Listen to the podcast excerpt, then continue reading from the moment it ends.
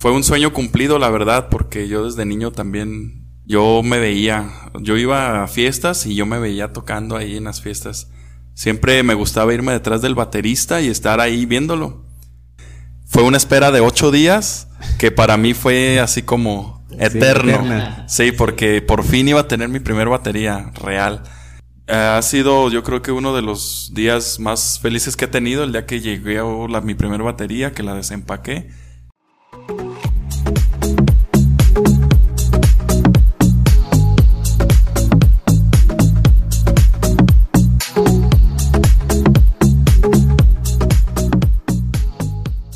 Buenos días y bienvenidos al Desembuche. Cada lunes estaré entrevistando jóvenes invitados que me contarán sobre sus gustos, preferencias, miedos, indecisiones y todo lo que me quieran contar.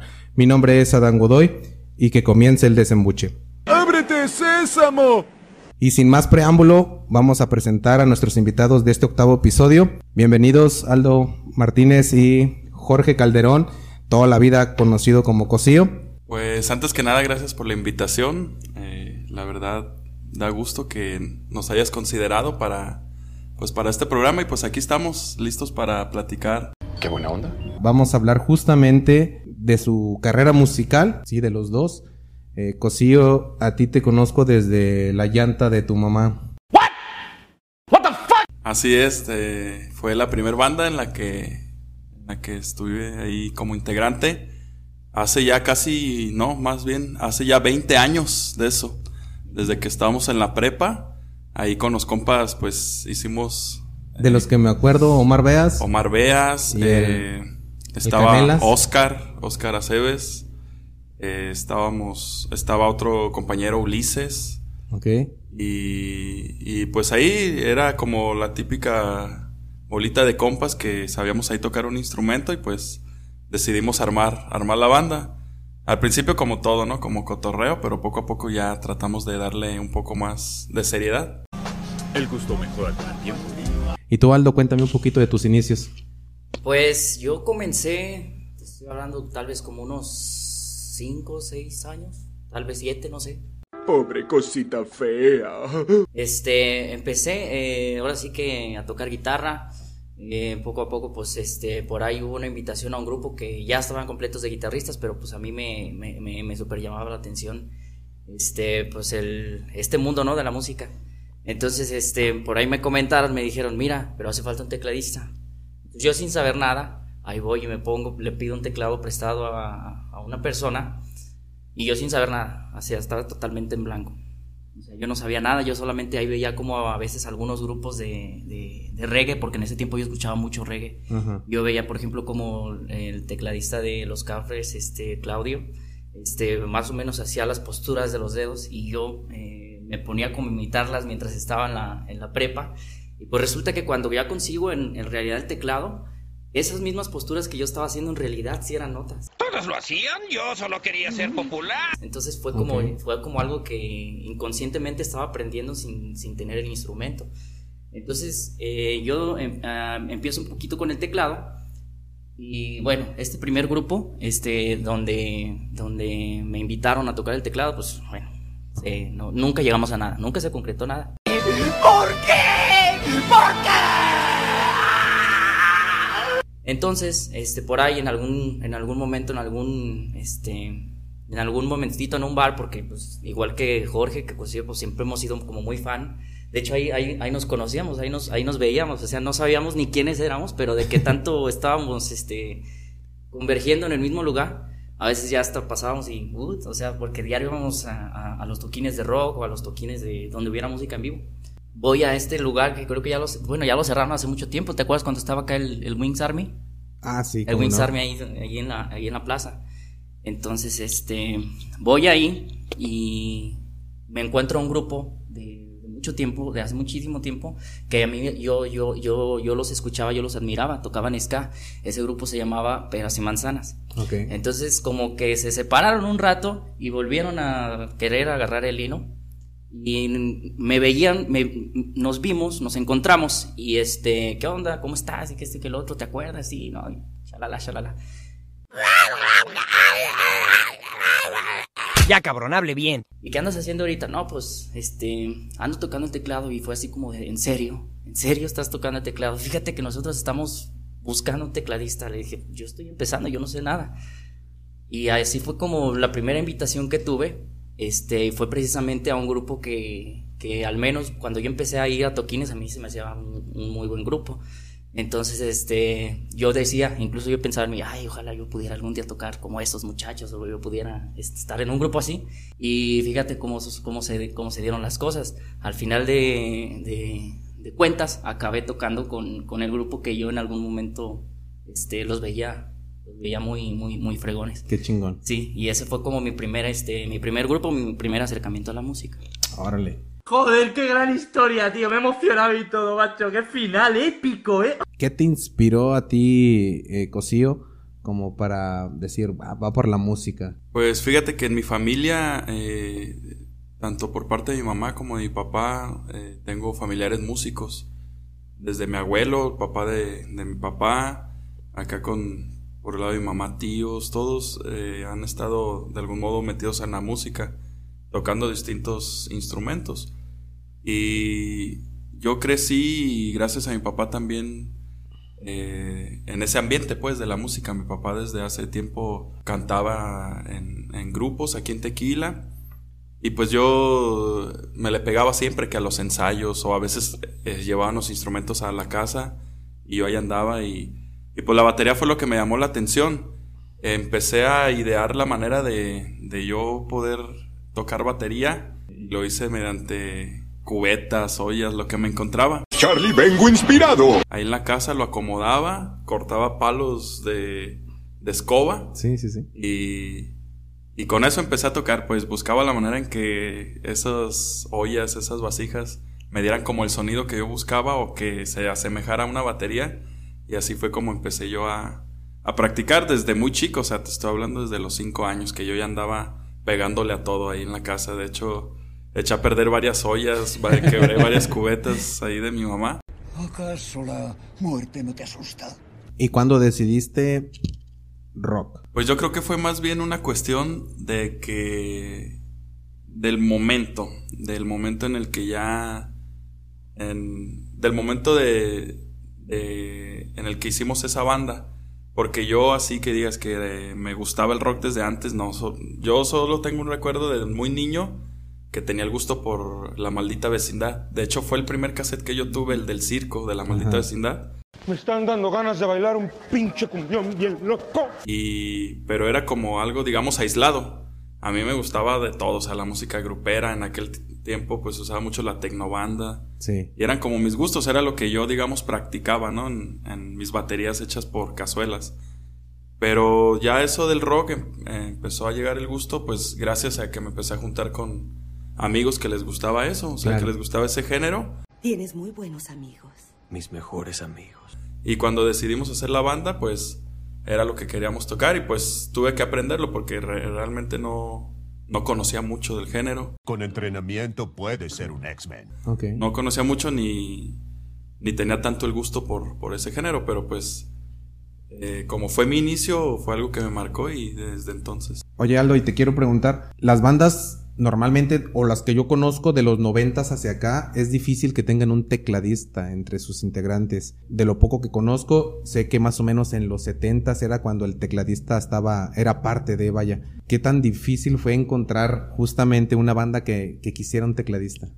Es que, por ejemplo, eh, en este caso, pues Manzana Verde estamos muy enfocados en la, en la música que lo requiere, ¿no? Como los 60, 70 o hasta un poquito de los 80 este, lo que pasa este, con las bandas que comentas más o menos en los tiempos de los eh, 90, yo creo, el género como tal de rock ha ido este, evolucionando, ¿no? Como todo tiene que ir cambiando. Claro. Entonces yo, yo, pienso que antes sí era en los 60, 70, sí era un poquito como más eh, complejo. Este, y cuando llegamos a la época de los, de los 90, pues ya a lo mejor ya deja de existir la necesidad de tener este, un teclado en vivo, porque pues ya estaba la tecnología para meterle las pistas, para meterles este, claro. muchas cosas, ¿no? Pero pues este, en los años este, 50, 60, 70, que es en lo que va enfocado Manzana Verde, este, pues que viene siendo rock and roll, la influencia principal que viene siendo los Beatles, este, ellos pues, desde sus inicios, desde sus primeras este, canciones, eh, desde creo que su segundo álbum, álbum ya estaban metiéndole por ahí algunos, algunos pianos, ¿no? Y es la, la función que también cumplo en, en- en Manzana Verde. Ok. También este, toco la guitarra y soy el, el cantante principal, consigo la primera voz. Ok. Y este, pues todos cantamos, es lo bueno que ahora sí que quisimos como copiar o, o no, no, no copiar, más bien ensamblar este, lo que los Beatles este, proyectaban y nos, nos, este, nos enfocamos mucho en que todos los integrantes del grupo, todos teníamos que cantar algo. Moriremos todos. ¿Y tú, Cosillo? ¿Hay algún otro instrumento por ahí que toques? Pues no, fíjate que no, la verdad sí me he quedado un poco estancado en, en ese instrumento de la batería. Pues sé tocar percusiones, digamos, de todo tipo, ¿no? Pero pues mi fuerte es la batería. He intentado eh, tal vez enseñarme a tocar, me llama mucho la atención el bajo y el teclado. Pero la verdad que no he tenido tal vez la convicción ni, ni el tiempo para, pues para ponerme a practicarlo. No dudo que, que lo pueda hacer, pero me he enfocado más en, en la cuestión de la batería.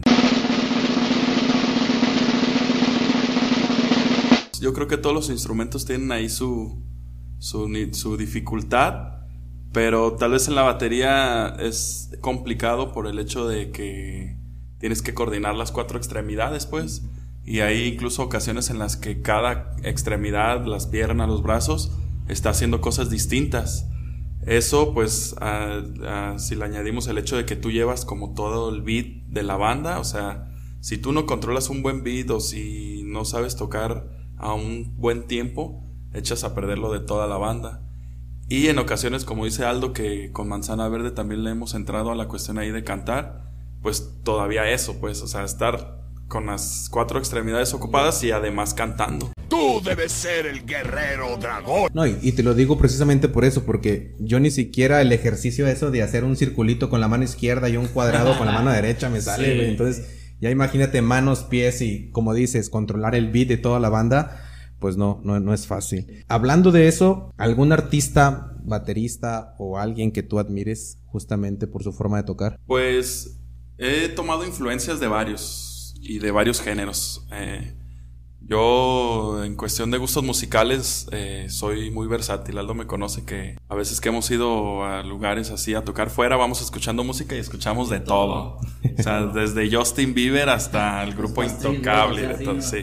Entonces, eh, también en ese sentido, pues soy muy versátil en cuanto a, a a gustos en- de bateristas. A uno que admiro que, que así que, que es como de mis bateristas preferidos por todo lo que, lo que te ofrece musicalmente hablando, es precisamente al baterista del grupo Intocable. Todas esas palabras mágicas eran falsas. Yo creo que es uno que al menos a mí eh, los lo considero como más completo.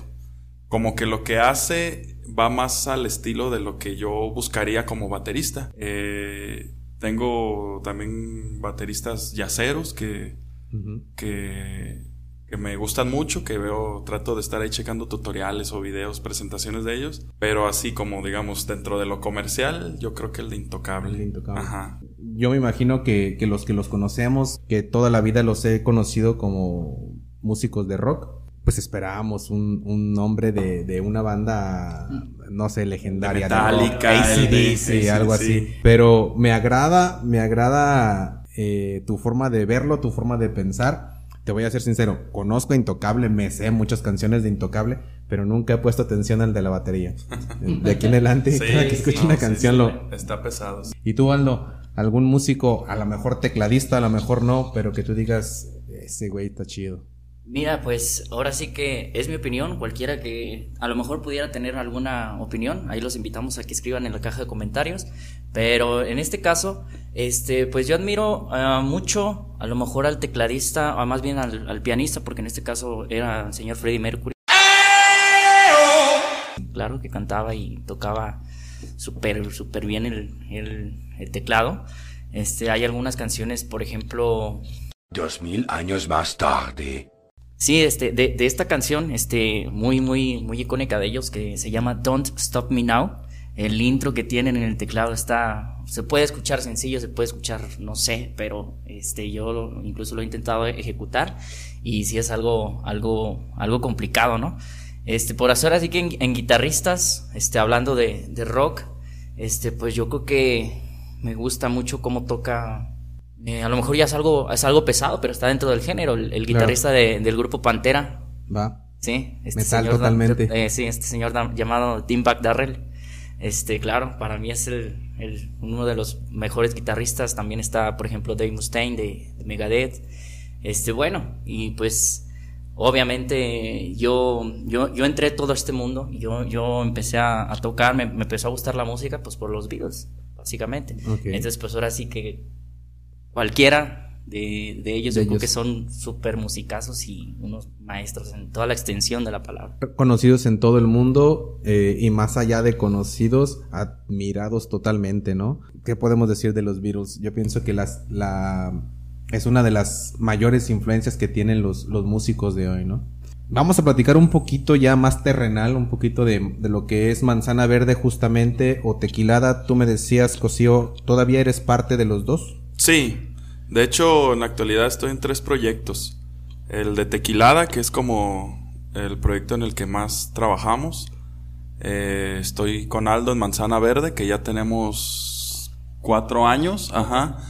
Acabamos de... Este año, bueno, en estos meses eh, fue nuestro cuarto aniversario. Y aparte tenemos el otro proyecto también de rock en español, con casi mis- los mismos compañeros de Tequilada, que se llama Winehouse. Ok. Que también en ese pues hacemos presentaciones en bares y eso. Ese es como más como el desestrés pues del otro porque tequilada, aunque también es algo que nos gusta hacer, es más como de compromisos, ¿cómo decirlo? Como más serios pues. Y el Winehouse es como más de relax, como más de tocar en bares y cosas así. Eres un enfermo, amigo.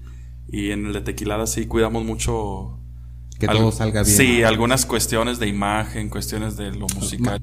¿Tú Aldo, nada más estás en manzana verde ahorita? Sí, ahorita nada más estoy en, estoy en Manzana Verde, ya estuve en algunos otros proyectos, pero pues ahorita este, estamos en Manzana Verde nada más y este, pues felices, contentos de la vida también, hacemos, tocando lo que, lo que amo, lo que me gusta y pues ahí pasando el rato con la gente que pues, también va y pasa un gran tiempo con nosotros. Ok. Vaya, una pregunta para los dos, no sé quién la quiera contestar primero. Los lugares para ustedes más importantes donde les haya tocado tocar. Pues, pues yo como manzana, yo creo que como manzana verde, este, yo creo que de los lugares más importantes a los que hemos ido a tocar eh, fue una vez que nos invitaron a, al, Ma- al Macartis aquí en Guadalajara, fuimos a tocar al Macartis aquí en, en galerías, nos fue súper bien. Este, precisamente fue un día de, de San Patricio, imagínate y estar en el Macartis Claro. ya con todo el concepto este irlandés y incluso la música inglesa, pues a lo mejor, Sí, eh, sí, sí. Entonces, este, nos fue muy bien. Qué. Este, ya teníamos por ahí alguna, algo contemplado con los gerentes para volver a tocar, pero te estoy hablando que eso fue como en febrero, no, como en octubre, ¿no? en marzo. Como- Fue como una semana a- antes de que, de que empezaran a cerrar. De que empezaran a Sí. Entonces se nos vino para abajo. Yo recuerdo que ahí estábamos, apenas estaba empezando todo. Yo recuerdo que por ahí se nos acercaba el DJ que nos ecualizó, no- nos felicitó mucho y, y demás. Esta parte de mi vida, esta pequeña parte, se llama felicidad. ¿Y en tu caso, Cosío? Pues hemos tenido, sí, varios eventos, eh, yo considero importantes. Eh, voy a empezar con Manzana. Yo creo que con Manzana, además de lo que dice Aldo del McCarthy's, que si era para nosotros algo como chido ir ahí, pues, por el lugar y todo. Eh, también eh, ya llevamos como unos tres o cuatro años yendo a las playas de la Costa Alegre, Jalisco, a Melaque. Ok. Y allá siempre nos va muy bien. Eh, el año pasado no pudimos ir por toda la cuestión de la Claro. pandemia. Pero los años anteriores y este año estamos ya próximos a, a, a ir para allá. Allá nos va bastante bien porque, porque casi todo el auditorio, todo el público es público extranjero. Y casi gente mayor, pues. Entonces, el concepto que nosotros traemos les, les queda como anillo al dedo. Claro. Y yo creo que no tanto por el lugar, pero sí por cómo nos recibe la gente ha sido de los eventos más importantes a los que al menos yo y creo considero que hablo por toda la banda que nos ha ido o que hemos disfrutado más. Digo, a lo mejor la pregunta va a coincidir, eh, o más bien tu respuesta va a coincidir con la siguiente pregunta.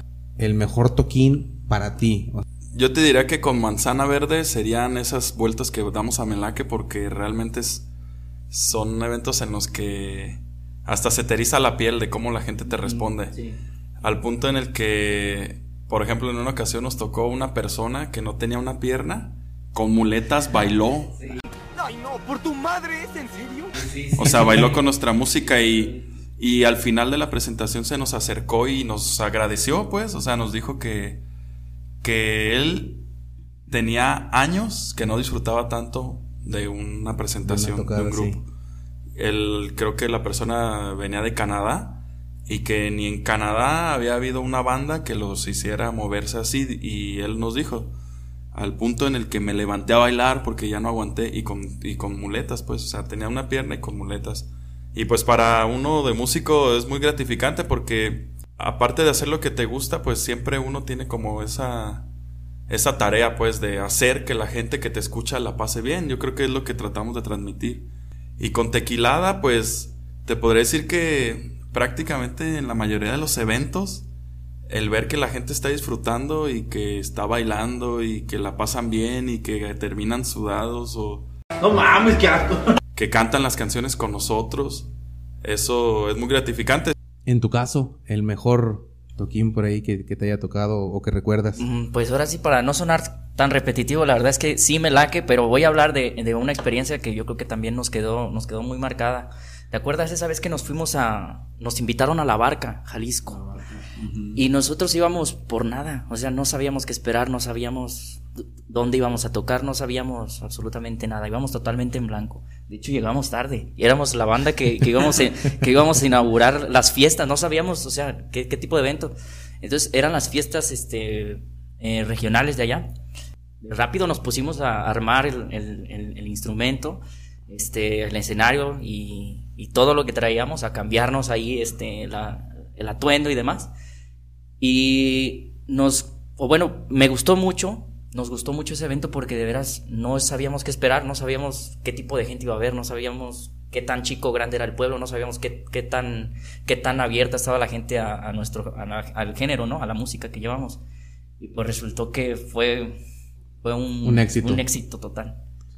¿No lo entiendes, Kik? Es obvio que mi destino es el éxito. No, o sea, fue, fue algo muy, muy chingón porque, este, te digo, no sabemos qué esperar, íbamos por nada y nos trajimos una, eh, una total sorpresa de, que, no, esperábamos, pues, no esperábamos esa respuesta. Y yo creo que para mí eso ha sido algo algo, que te marcó. Una, experiencia muy grata, sí. Que, en la barca, Jalisco. En la barca, Jalisco. Saludos a la gente y si hay alguien que nos oiga. Muy bien, saludos a la barca. Vamos a la contraparte, alguna tocada para el olvido. Por X razón, digo, me imagino que, que sí las hay, porque alguien ya se puso mala copa ya en el público. Pues le voy a dejar algo que diga de manzana, porque yo no me acuerdo de alguna que haya sido así tan. como tan de ya no querer recordar, pero con Tequilada sí tengo una, casi a inicios de, de que iniciamos con el proyecto de Tequilada. Eh, fuimos a tocar a una boda donde la que nos contrató fue la novia. O bueno, no sé si se lo comentó al novio, pues, de que iba a llevar un grupo versátil. Y, y pues la fiesta, o más bien el novio, el gusto era como más de música norteña. Ok. Que, bueno, haciendo la aclaración, yo no tengo nada en contra de la música norteña ni banda, incluso son géneros que también me gusta escuchar.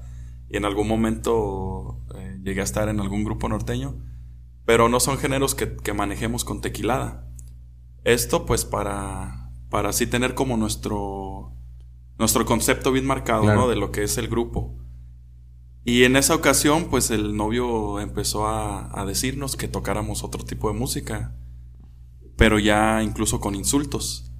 Entonces al principio sí fue como de que así tanto los compañeros como yo nos pues nos sacábamos de onda de que qué estaba pasando hasta que llegó un punto en el que cuando terminamos una canción, el, novio con, junto con amigos y otros familiares tenían una rocola Entonces, en cuanto terminamos la canción, pusieron una canción en la rocola, pero a todo volumen. Ok.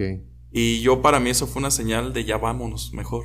¡Corre, Forrest, corre! ¡Corre, Forrest! Claro. Entonces, nosotros terminamos la canción, teníamos a la gente bailando y todo, o sea, se podría decir que el 50% de la fiesta sí estaba contenta con lo que, con, con lo que Con nosotros estábamos ofreciendo, ajá. ajá.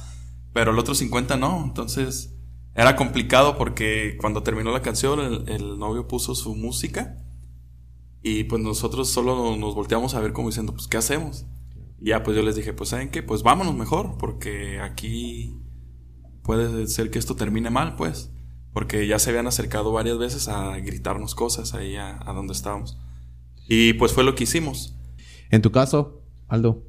Como comenta Cosío, no tengo alguno que se me venga a la mente, pero a lo mejor serían esos momentos incómodos cuando se te arrima, como tú bien dices, se te arrima el borrachín o la, o la gente se pone bastante insistente en que les toques algo en español cuando el concepto de manzana verde es totalmente en inglés. Ahí, ahí este, está, estamos de acuerdo con, con Jorge, con Cosío, porque es, es muy importante que marques tu, tu, tu concepto, ¿no? Y de ahí te mantengas. Y bueno, si, si tanto tequila o manzana hemos sobrevivido hasta estos días es porque hay alguien que, hay, hay gente, hay público, hay audiencia que, que quieren escuchar lo que hacemos, ¿sí? Por ejemplo, si hay mucha gente que se pone bastante, insistente- bastante insistente, tócame en español, tócame, en-". no es que no puedo, es que si quieres escuchar, con todo respeto, si quieres escuchar algún grupo de español, hay muy buenos grupos de rock en español, Claro. hay, aquí en Tequila, ¿sí? O, o- o lo, o lo que hacemos es, mira, pues voy a hablar con el DJ en cuanto acabemos inmediatamente para que te pongan, te complazcan, te Exacto. complazcan con tu pista, ¿no? Pero pues nosotros, nuestro concepto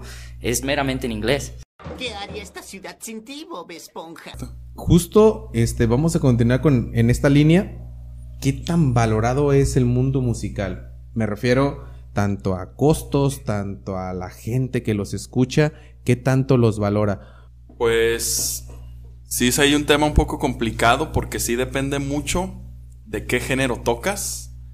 Y también, desgraciadamente, yo sigo viendo en tequila que la gente, a veces por el hecho de ser de tequila, te quiere pagar menos a que si traía una banda o algún grupo de Guadalajara. Y me pasa, o nos pasa, o lo hemos visto en, en los distintos proyectos que tenemos. Por ejemplo, con Tequilada a veces la gente nos regatea porque sabe que somos de aquí, pues, Ajá. y nos ve en la calle y a veces nos saluda y así.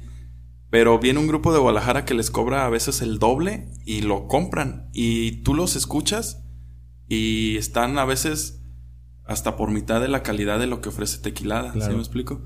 Incluso pasa con, con las bandas también de rock en los bares a veces. Que a veces te regatean a ti para llevarte a algún lugar. Pero traen una banda de Guadalajara que les cobra el doble. Y solo por el hecho de ser de Guadalajara, se los pagan. Claro. O sea, por el hecho de que, no sé, se tiene como esa idea de que porque vienen de allá, son, son mejores. Sí, es, es lo mismo, fíjate, y es y hay una am- ambigüedad también, porque por ejemplo, últimamente eh, yo he sentido que ha habido como un, un- una invitación más, como bien dice Cosío, de bandas de Guadalajara hacia estos lados, hasta aquí a la zona, zona Valles.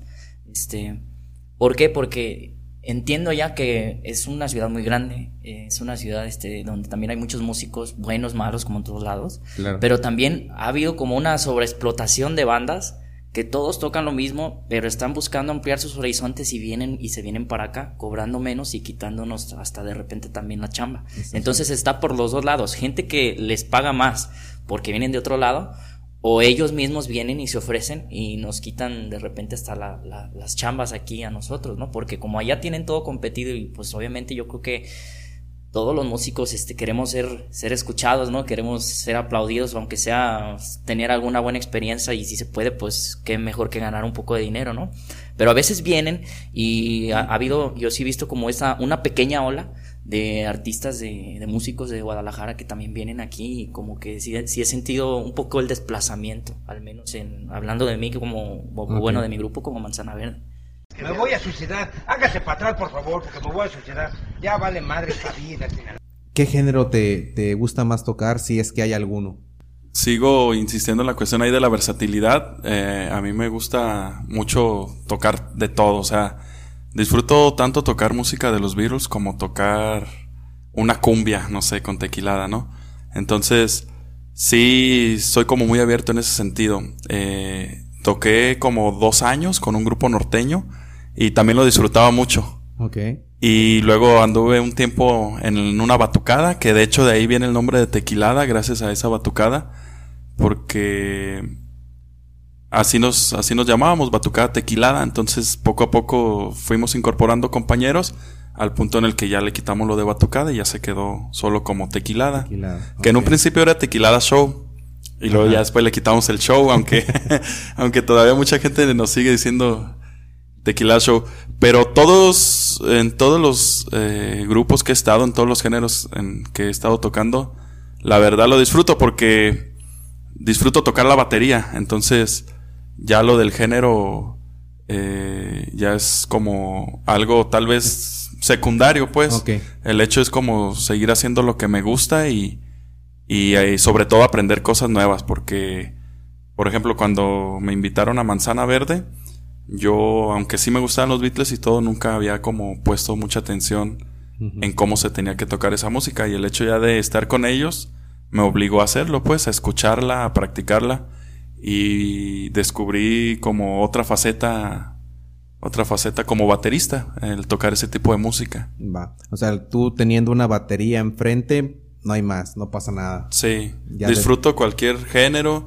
En tu caso, Aldo, me dices que comenzaste con un grupo de reggae, ¿sí? Y ahorita con Manzana Verde, pues también totalmente Sí. distinto el concepto. ¿Te pasa lo mismo tú teniendo un teclado enfrente, lo disfrutas teniendo la guitarra, cantando? ¿O si tienes un género que digas, ah, disfruto más esto? Eh, fíjate, eh, tuve por ahí alguna, al- alguna faceta un poco corta, pero que también disfruté mucho. Estuve por ahí algunos meses en, la tequilada, algo que yo jamás había tocado, algo que jamás este, había, me había metido a, tocar la cumbia, la eh, música del recuerdo y demás. Y me acabó gustando mucho. Total que hasta el día de hoy algunas canciones las tengo en, en- en mis playlists. Entonces, sí es cierto que eh, le agarras el cariño, le agarras el amor a, a cualquier, a cualquier género o a cualquier canción que te guste, que te llegue. O que, o, o más le agarras el sentido cuando te pones a practicarla, a sacarla, a, a desglosarla y a ver en realidad cómo está, cómo está estructurada, al ver a- algunos arreglitos o algunas cosas que a lo mejor no son perceptibles a- al oído este, de todos nosotros, pero ahí están. Y eso hacen que la música sea la música y, eso hacen que sea tan, tan, tan fregón este mundo. Pero si me preguntas a mí, yo creo que disfruto mucho tocar con manzana verde, ¿sí? Porque a mí desde, desde chiquito siempre me han, me han gustado los oldies, ha sido la música con la que yo crecí, o sea, los oldies. Y pues también, si pudiera algún momento volver a tocar algo de reggae o de ska, pues también sería, me encantaría, porque creo que es una música muy viva, muy alegre, para, al menos para mí. Hay Sí, mucha gente claro. que, que no le gusta, no sé, pero a mí me encanta, me fascina el, el ska, el reggae. Por ejemplo, en mi caso, a comparación de Jorge, en mi caso, en mi familia no, no hay ningún músico, a ninguno. O sea, yo voy por, por los dos lados, papá, mamá, no hay ninguno. Pero, No hay- pero les gustaba algo, ¿no? Sí, sí, sí. O sea, yo recuerdo siempre a, a las, a las 8 o 9 de la mañana y mi hermana ponía, ponía los Beatles para ponerse a hacer qué hacer. Entonces Ok. yo siempre también me despertaba con eso y pues fue algo que, que conforme fui creciendo, conforme no, no que me fueran enfadando las canciones, que ya sabía cuál era, ya sabía el orden. Es más, casi, casi ya sabía, pues, bueno, casi es una exageración, pero ya sabía como con cuál canción ya que estaba limpiando tal zona, ¿no? casi, casi. Este, pero sí, o sea, eh, como bien lo comentabas en el, en el, en el capítulo anterior, sí influye bastante en el, en el gusto musical. Sí. Bastante. Lo comenté ahí, lo vuelvo a comentar. Eh, yo estaba en secundaria y, y me dormía con los Tigres del Norte. O sea, ponía un, ponía un cassette de los Tigres del Norte en aquel entonces. Para los jóvenes no, no van a saber qué es un cassette. Pero, pero ponía un cassette de los Tigres del Norte y, y con eso, con eso me dormía. Mi hermana, ahorita que lo comentas también, mi hermana en paz descanse, no hacía qué hacer sin un disco de, de o Juan Gabriel o Rocío Durcal. Entonces siempre era, siempre era escuchar esto. Nunca ha habido, eh, no sé, la sensación o la idea o, o evolucionar un poquito más allá de, de lo que tocan ahorita y decir, vamos a sacar algo propio o ya lo hicieron, está guardado por ahí esperando salir. No sé, eh, ¿tienen algún proyecto en ese sentido? Pues al menos en lo que a mí respecta, siempre me ha llamado la atención como esa cuestión de crear. Tal vez no, no es, no, no ha habido las condiciones adecuadas para hacerlo, porque sí me gustaría hacerlo pues bien. O sea, si se va a hacer, que se haga bien. Y sí, digamos, tengo como ideas acerca de, de crear cosas eh, propias. No descarto que en algún futuro se pueda realizar, pero pues ahorita no, así con un proyecto como tal no, no, lo hay. Contigo, Aldo, ¿hay, ¿hay algo por ahí? Pues fíjate que hubo un tiempo que me puse a escribir algunas canciones, obviamente, no, no, no triunfé, pero era cuando teníamos ahí el, el grupo de ska, ¿no? Porque este creo que es algo un poquito más fácil de componer. En este caso con Manzana Verde lo veo un poquito no tan viable porque lo que nosotros este, ofrecemos, lo que nosotros queremos dar es, es, es esa nostalgia, es esa música, es ese recuerdo. Por eso nadie se sienta con nosotros en el recreo. ¿Cómo ven el futuro musical? Por ejemplo, ahorita estamos invadidos de lo que es el reggaetón. Bueno, digo invadido porque es lo que más se escucha, no precisamente porque sea algo negativo. Pero eh, es difícil de repente que salga un género nuevo que le guste a casi todo el mundo, pero que también las personas que ya no pertenecemos a esa juventud lo aceptemos como tal, ¿no? Este, en nuestro momento, cuando a mí me gustaba el rock y estaba en prepa o en la universidad, eh, mis papás decían lo mismo, es que no me gusta, es que, no sé, música del diablo, música del... Y, el, y al reggaetón le está pasando lo mismo, ¿no? Eh, de hecho, hay artistas dentro del mundo musical que critican el reggaetón. Alex Intec estaba criticando muy, muy duro últimamente al, al, reggaetón, pues, este, no, no como, no a los artistas ni mucho menos, pero sí un poquito al género, ahí sí tienen chance. De hecho, tenemos a Residente de Calle 13 también. Ah, también les tiró un poquito, Que les dijo que era, que su música era como un hot dog. Como un hot dog, eh. No, que todo el mundo los consumía, pero que cuando querían algo bueno iban Tienes que ir a un restaurante, claro, sí, sí, sí. Eh, entonces, en, en, este sentido, ¿cómo ven ustedes el, el, la evolución musical? ¿Vamos para adelante? ¿Vamos para atrás? ¿Cómo lo ven de manera general? Pues yo creo que la música no se, no se escapa del avance de la tecnología, ¿no? Ahorita la mayoría de la música comercial, eh, pues sí está muy de la mano de, de, también de lo que con las tecnologías se puede lograr. Eh, antes la música era más, por decirlo así, orgánica, ¿no? De que hasta se escuchaba al vocalista cuando respiraba, se escuchaba el sonido de los dedos deslizándose en la guitarra, de, de, que se estaba tocando en vivo, pues. Pero con la tecnología, pues, hace que todo eso se facilite. O sea, tú puedes eh, grabar un beat de batería con solo presionar un botón. Claro. Y ya quitaste a un músico, o sea, ya te ahorraste un músico, ya te ahorraste todo ese proceso de microfonear una batería, de afinarla, porque ya hay una máquina que te ayuda a hacerlo y hacerlo perfecto. O sea, ya no es como de que esté una persona ejecutando y que incluso se, se pueda escuchar el error en la grabación, porque si pones atención en, varias grabaciones de discos de antes, incluso había errores, errores en cuestión de tiempo, de ejecución, pero yo creo que eso era parte de la esencia de la música. ¿Hay menos gente apta para hacer música dentro de este mundo? Mm, no, más bien mi comentario va hacia que la tecnología te facilita todo, pues. O sea, tú ya no te vas a complicar en grabar una secuencia de guitarra porque ya hay una máquina que lo hace por ti. Y eso yo creo que es la crítica de la mayoría de los músicos hacia un género, por ejemplo, como el reggaetón, en el que creo yo abusan de esto. Porque simplemente graban un beat, eh, empieza a cantar a alguien que muchas veces si los escuchas, digamos, en vivo, no suenan o, no cantan, pues. Yo creo que la crítica va más allá de eso. Y como cualquier género, hay artistas buenos y malos. Yo escucho reggaetón y, y, sé de artistas que lo hacen bien, pues. O sea, que lo hacen eh, de una manera profesional. No es, generalizar, Ajá, no. Pero la mayoría de ellos sí abusan como de estas ventajas que te da la tecnología, como en la voz, el autotune y todo esto, ¿no? Que tú puedes estar incluso hablando la canción y el autotune hace que te escuches afinado, que sí. Entonces ya cuando los escuchas en vivo, pues ya es otra cosa. También, no, no sé si justamente la tecnología tenga que ver con esto, pero yo por lo menos músicos de los 70s, de los 80s, hacían música para toda la vida. ¿Qué nos Sí, claro, comentar? pues es, es- mira, va- vamos poniéndolo en retrospectiva. El disco de los Beatles, el Please Please Me, creo que fue el primero, ese lo grabaron en un solo día. Y así tal cual como iban grabando, así se escuchaban y así se escuchaban en vivo. Eso habla de que pues eran, eran muy buenos músicos. Ahora, no es, no, no, no estamos como en contra del autotune, yo creo que es una muy buena herramienta. De hecho, pues el, el autotune ya se usaba desde hace mucho tiempo. Ahí Desde está los como 90s. los 80, 90, hay una canción de Cher, Did Believe You in the Love, Believe. Eh. Ahí ya, ya se utilizaba, ya se utilizaba el autotune. También algunas otras canciones de artistas de los 90 como como lo fue esta Madonna, no sé, Britney Spears también ya utilizaban un poquito ese elemento, pero una cosa es utilizarlo como recurso, otra cosa también es el abuso. Claro. El abuso del recurso. En ese sentido, algún vocalista que ustedes, tú que eres primera voz, que digas, bueno, me imagino, ya lo mencionaste por ahí a Freddie Mercury, eh, alguien más que te inspire en ese sentido.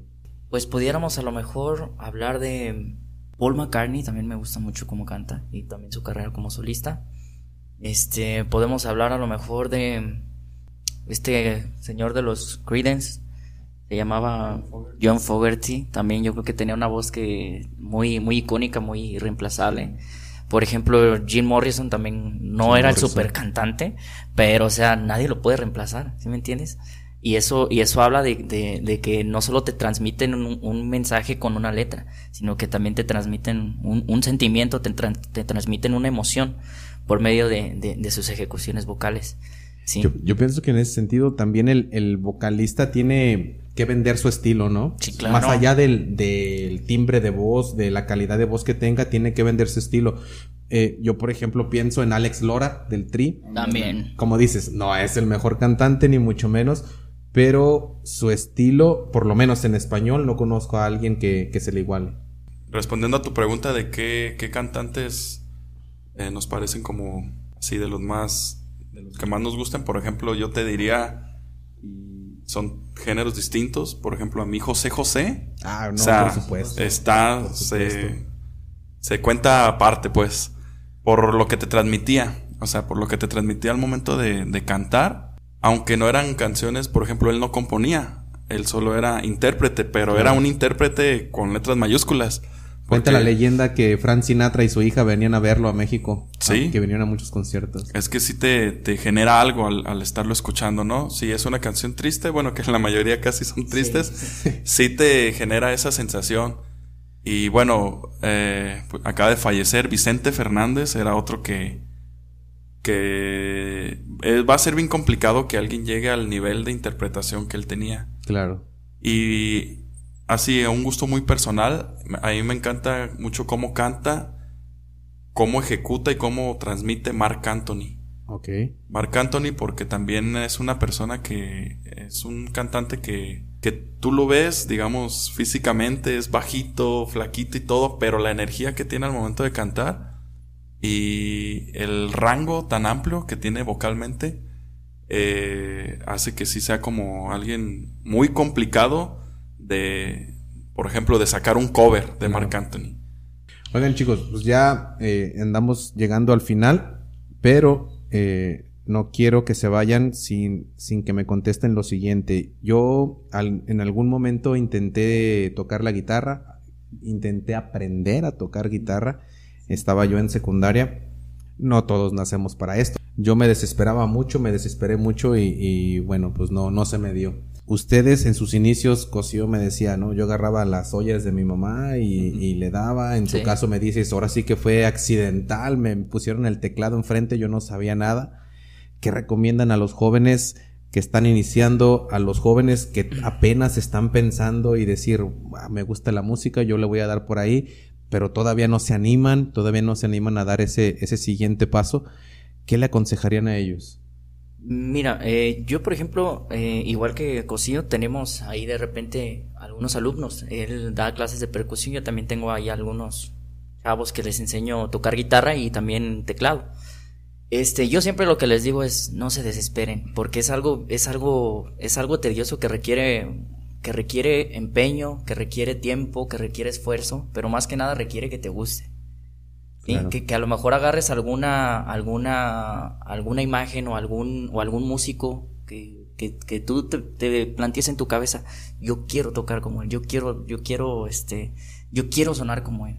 Claro. Este, o sea, que si te metes, que te mentalices pues de que, sí, no, no, no, a lo mejor no es lo más fácil del mundo, pero es cuando ya lo logras, o sea, ya es una, es una muy, muy, muy grata satisfacción. Entonces yo sí los invito a los, a los jóvenes, este, que si les gusta, adelante, háganlo. Sí, no hay ningún problema, nada pierden, nomás no sé no tratar de no quedarse a medias y sí agarrar como una especie de, de, de idolatría hacia alguien que les guste mucho Claro. para, para que como, como meta personal o como meta este eh, musical se comprometan a, a tratar de interpretar las canciones de, de, de, ese músico que tanto les, que tanto idolatran, que tanto les gusta. Digo, me, me imagino que tú lo viviste justamente con el grupo de, de reggae, que tú, tú lo mencionaste al inicio. Era un grupo que yo admiraba en su momento, Sí, me claro. gustaba mucho y, y luego me tocó tocar con ellos. Sí. Entonces ahí, ahí está la satisfacción, ahí está, lo logré. Sí, sí, lo sí. que quería. Y, incluso porque pues también ahí, eh, ahora sí que en mi familia, como te comento, no había ningún músico y todos, en- bueno, mis papás y mis hermanos sí me, sí me apoyaban un poquito más, pero sí era como los comentarios de, ay, ya suelta esa cosa, nomás estás perdiendo el tiempo. O sea, sí llegaban, a, eh, sí llegan a- Claro. también a pasar esas situaciones, pero es ahora sí que tú tengas como, como, como te comento, tus metas fijas y que, y que te, te ilusione, te apasione y, y quieras en realidad hacerlo. Ese es el consejo que yo les, yo les dejo el día de dicen, hoy. a, a palabras necias, oídos sordos, ¿no? Sí. Entonces, Sí. qué mejor que eso.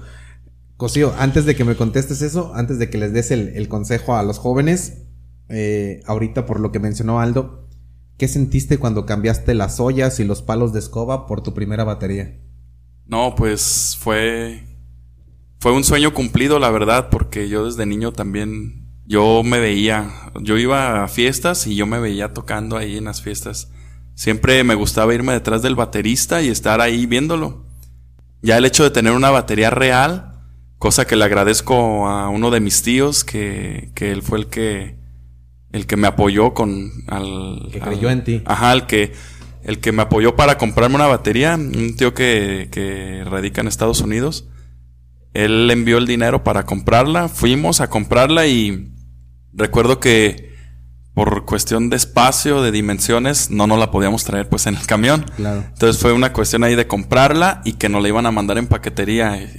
Fue una espera de ocho días que para mí fue así como eterno. eterna. Sí, porque por fin iba a tener mi primer batería real.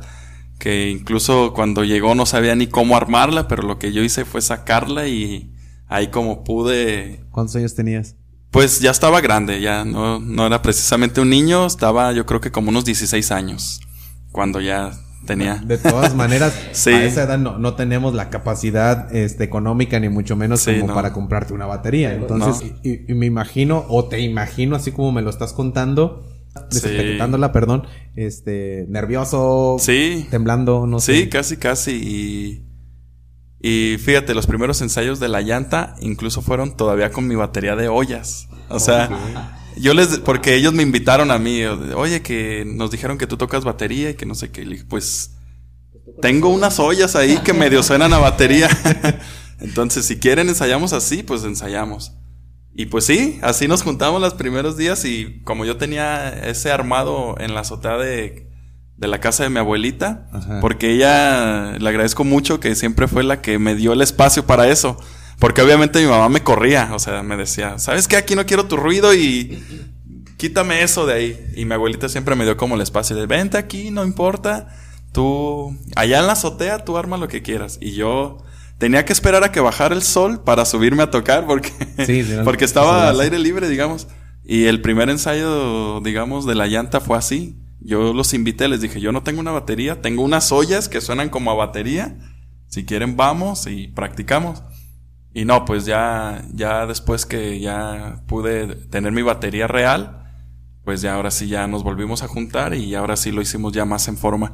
Pero sí, la verdad que eh, ha sido yo creo que uno de los días más felices que he tenido, el día que llegué a mi primera batería, que la desempaqué. Incluso ese día en la noche me dormí, pero como ya queriendo despertar para ponerme a practicar. Ahora sí, ayúdanos. ¿Qué consejo les das a los jóvenes, a tus alumnos, por ejemplo, que tienes? Pues eh, lo que siempre les comento es la cuestión de ser eh, constantes. Ningún instrumento lo vas a aprender de un día para otro, de la noche a la mañana. Para eso hay que tener constancia, como para cualquier otro aprendizaje que uno tenga en la vida. Y pues el tocar un instrumento no es la excepción. Sí es como tener mucha paciencia. Eh, ser constante porque el hecho de estar repitiendo, repitiendo, repitiendo, repitiendo va a hacer que en algún momento lo domines.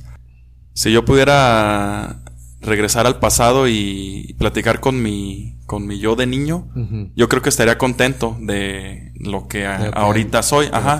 Porque yo siempre de niño me soñé o, o me veía siendo esto, lo que ahorita hago, pues pues agradecerles, eh, jóvenes, agradecerles muchachos, este, pues nada, su experiencia, sus, de, pues de todo, ¿no? Desde cómo iniciaron, desde sus gustos, desde eh, cantantes favoritos, sus artistas favoritos, sus experiencias dentro de los toquines, agradecerles mucho y agradecer también a la gente que, que nos escuchó y que está aquí hasta, hasta este momento. También recordarles las redes sociales eh, para que nos sigan, por favor, nos escuchen y nos, y nos ayuden a compartir. Recuerden, estamos como DCM Bucho Oficial, DCM Bucho Oficial en Instagram, en Facebook y por supuesto nos pueden escuchar en Spotify y en YouTube. Aldo, muchas gracias. Muchas gracias a ti por, por invitarnos a, a desembuchar lo que traíamos y, cómo no, aprovechando también para mandar un saludo a todos los músicos de, de aquí de Tequila.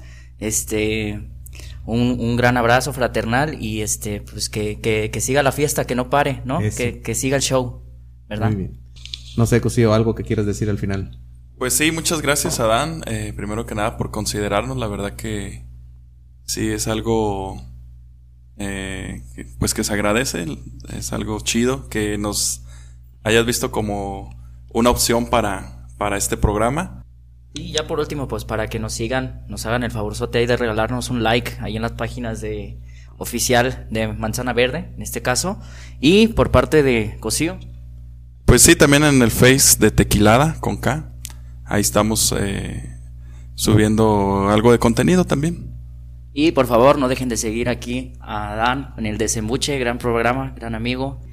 También de dejar su like, dejar su comentario. Ah, si tienen alguna pregunta, por ahí este, nos, ponemos a la orden.